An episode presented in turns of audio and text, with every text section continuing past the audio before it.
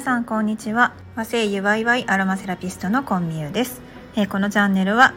コンミューの死にかけラジオアロマの話したりしなかったりということで実生活の中でどういうふうにアロマを使っていこうかとかあとはちょっと難しいアロマの話があるんだけれどもそれって一般的にはあんまり伝わってないよねというのを簡単に面白くお伝えしていければなということでお話ししているチャンネルです。今回お伝えするのはあの摘果ですね。結構桃とかですねいろんな果実を美味しく育てるためには途中で実を間引かないといけません。でそういった実をですね、まあ、無駄にしてしまうんじゃなくって活用していこうということで東京の岡田さんからですね実は摘果桃摘果した若い桃の実ですね。こちらを送っていただいた経緯があります。でそれをですねフレッシュのまま、えー、方向蒸留水を取るために蒸留をしてみたんですがその時に余った桃を冷凍していました。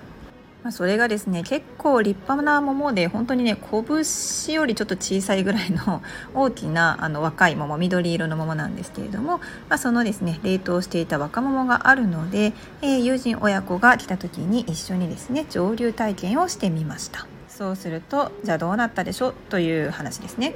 えー、前回はですねフレッシュな生の若桃を使ってで実をですねこう切り刻んで臨んだんですけれどもどちらかっていうとその実の感触っていうのは硬いんですね。サクサクという感触が近いような状態でした。でそれを細かく切ってですねで、えー、家庭用の蒸留機リカロマミニというあの理科室さんから出ている簡単な蒸留機があるんですね。でこれは水蒸気蒸留法という方法で取れる蒸留機なんですけれどもそこに詰め込んでで中にですね入れるお水までちゃんとまあ測ってやったわけですよ。すごいね。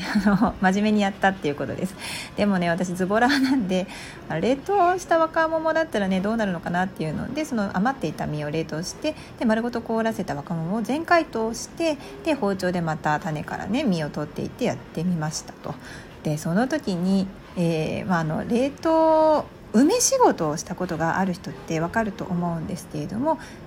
梅酒とかね梅ジュースを作る時って梅の実を一旦冷凍してで解凍させると早くその梅からエキスが抽出できるから冷凍するっていうのは一つの手法なんですよね。で、まあ、若桃も冷凍して取り出したらエキスあるいはその香りっていうのが取れやすいのかなどうなのかなっていうのでやってみたんですよ。まあその感触ですね。まずまあ全解凍をしたらすごいブヨブヨの あの分かりやすいと思うんですけどその1回凍らせてで、えー、それを解凍してブヨブヨの実になっちゃって。でこれ切りやすいんですけど柔らかいからちょっとね切り刻むのはねちょっとやりにくくなっちゃいました。何て言うんですかね。ちょっとブヨっとしているので。でまあ、理論的にね考えるとその梅酒の作り方と一緒で細胞壁っていうのが一回凍ることによって細胞壁の中の水分が膨張して細胞壁っていうのは一回壊れてるはずなんですね。皆さんあの理科の授業を思い出していただきたいんですけれどもあの体積は水よりも氷の方があの大きいっていうやつですね。でそうすると、まあ、取れるかなと思ってってたんですけど、まあ、冷凍すると結構大変なことになったよ ということで今回はしくじり先生シェアですね。はいあの私しくじりました。ということで。でさっきあのブヨブヨって表現したその全解凍した若桃の実なんですけれどもあのリカロマミニのその最終用のビーカーのですね周りにこうキューキュー詰めていくんですけど詰めてていくとですね詰めていくと、まあ、ブヨブヨで柔らかいからあの用意した分がなんか多いかなと思ったんですけど全部入っちゃったんですね。ギュギュギュギュ詰めていくと。でそうすると,、えーと、真ん中にその芳香蒸留水を取るためのビーカーがあるんですね。でそのビーカーに原料が入らないように最初カバーをかぶせるんですけどそのカバーがめっちゃ引きに引っこ抜きにくくなりました。自分でもアホやなと思いながらですねこうよいしょっていう風にこうジッパー袋をですね引き抜いたわけです。でそこでですねまた気が付いたことが1点あってで完全にそのギュウギュウってこうもう詰めてる時点であの桃の実からですね水分が出てくるんですよ。でこれ加熱前に下にこう蒸気にするための水を溜めてるんですけどこれジュースになってもうてるやんっていうのに気がついてあれってこの桃から下だったこのジュース入った状態でも大丈夫かなって思ってたんですけど、まあ、でも後でねよくよく考えるとあのハイドロ蒸留っていうねそのジュース状にしたものを蒸留するっていう方法もあるんですがこの時はちょっとこう色味的にも大丈夫かなって思ったんです若干ちょっとこう茶色っぽいみたいなね。うん、でいざその IH ヒーターで加熱していくんですけれどもその加熱スタートさせるとあの前回はですねなんと、えー、スイッチ入るっていうねボタンを押したものの加熱っていうのを押さなくってなかなかこうすぐスイッチが切れてしまったっていうミスを犯していたので今回は大丈夫だぞっていうことで加熱ボタンをちゃんと押しましたと。でそしたらですねジュース化した水なので沸騰しだすとすごいね泡がこうポコポコ大きめの泡が発生してこうどんどん何て言うんですかこうお鍋の中でこうジュースとかこうお砂糖を入れたようなやつってこうポコポコポコポコってこう泡が発生するじゃないですかあんな感じになっちゃってで詰めた身の真ん中あたりまで結構ね大きめの泡がブクブクとこう上がってくるような感じだったのでああぎゅうぎゅう詰めるもんじゃなかったなっていうふうにちょっと思ったのとあとこう下に入れる水分を少なめにしとかないといけなかったなっていうのは少し思いました。であの友人のですね親子がですね今回こういうサスティナブルオイル蒸留体験ってまあいうふうに呼んでるんですけれども、まあ、無駄になりそうなものを蒸留をしてでそこからま芳香蒸留水なりできたら、まあ、大量にできたらですけれども精油も取れてくるっていうことでそうすると、今まで気づかなかったけどこれ全部捨てたけど捨ててたものからこうやって価値あるものって取れるんだよねっていうのに気づいていただくっていうような、えー、活動をやっています。でこれにですね今回あの参加していただいたのでその子は小学生だったんですけれども、えー、冷却器ですねこう当てた蒸気を冷やす装置、まあ、ガラスのこのボールみたいなところに氷を入れるんですけれどもそこに氷を入れてもらったりだとかその氷をですね冷たく保つためにお塩を振りかけるっていうね作業とかすごく簡単な作業なんですけれどもあの楽しそうにやっていただきました。で20分蒸留してみてどうだったかっていうことなんですけどやっぱりその糖分がですね滴ってしまったその水を蒸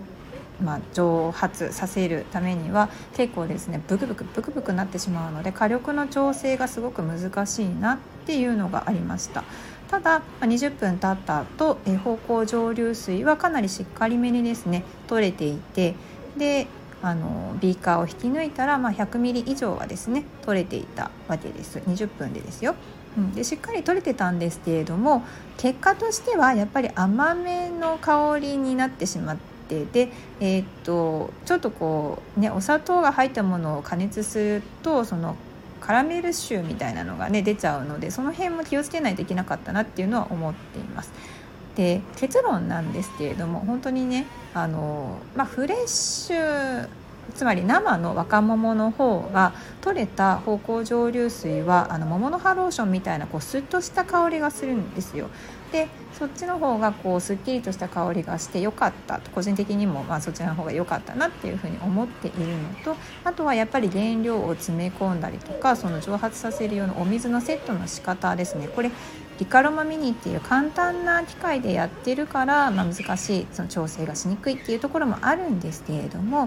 まあじょうん、上手にやろうと思ってやっぱフレッシュの方がいいのかなって思いました。なのでねあのこういうそのちょっと余っちゃっているものとかこれいつも捨てるのもったいないなみたいなので何か使えないかなっていうので蒸留っていう技術を使って、えー、まあ芳香蒸留水であったりとかあとはその大量にやった場合に精油も取れるかなっていうような植物である場合なんですけれどもできたら、うん、あのハーブとかは乾燥させてやったりするんですけれども実はフレッシュな方が良かったなっていうのは感想で思いますね。でこういった活動なんですけれどもすごくですねこの家庭用の蒸留機っていうのは簡単に扱えるのとあの割とその年齢が低めのお子様が一緒でもあの楽しくできるイベントなので今後もねこういったワークショップを続けていきたいなと思っております。で、えーと、アロマセラピーがそもそも分かんないし何なのその上流って何なのみたいな あの感じですごく素朴に疑問をですね抱かれている方もいらっしゃると思うんですね。そういった方々に関してはあのアロマセラピーってこういうのだよっていう簡単なレッスンをしたりすることもできますし実際にあのリカロマミニを持ってですね目の前で上流をしたらあこういう原理でできているんだねっていうことをすごく分かりやすく体験していただけるのであのぜひご連絡をください。はい、今日も暑いですのでね冷蔵庫でキンキンに冷やした方向蒸留水なんかをシュシュッとスプレーして頑張っていきましょう。和製油と自然派化粧品の専門店ミューズネストのオーナーコウミューでした。ではでは。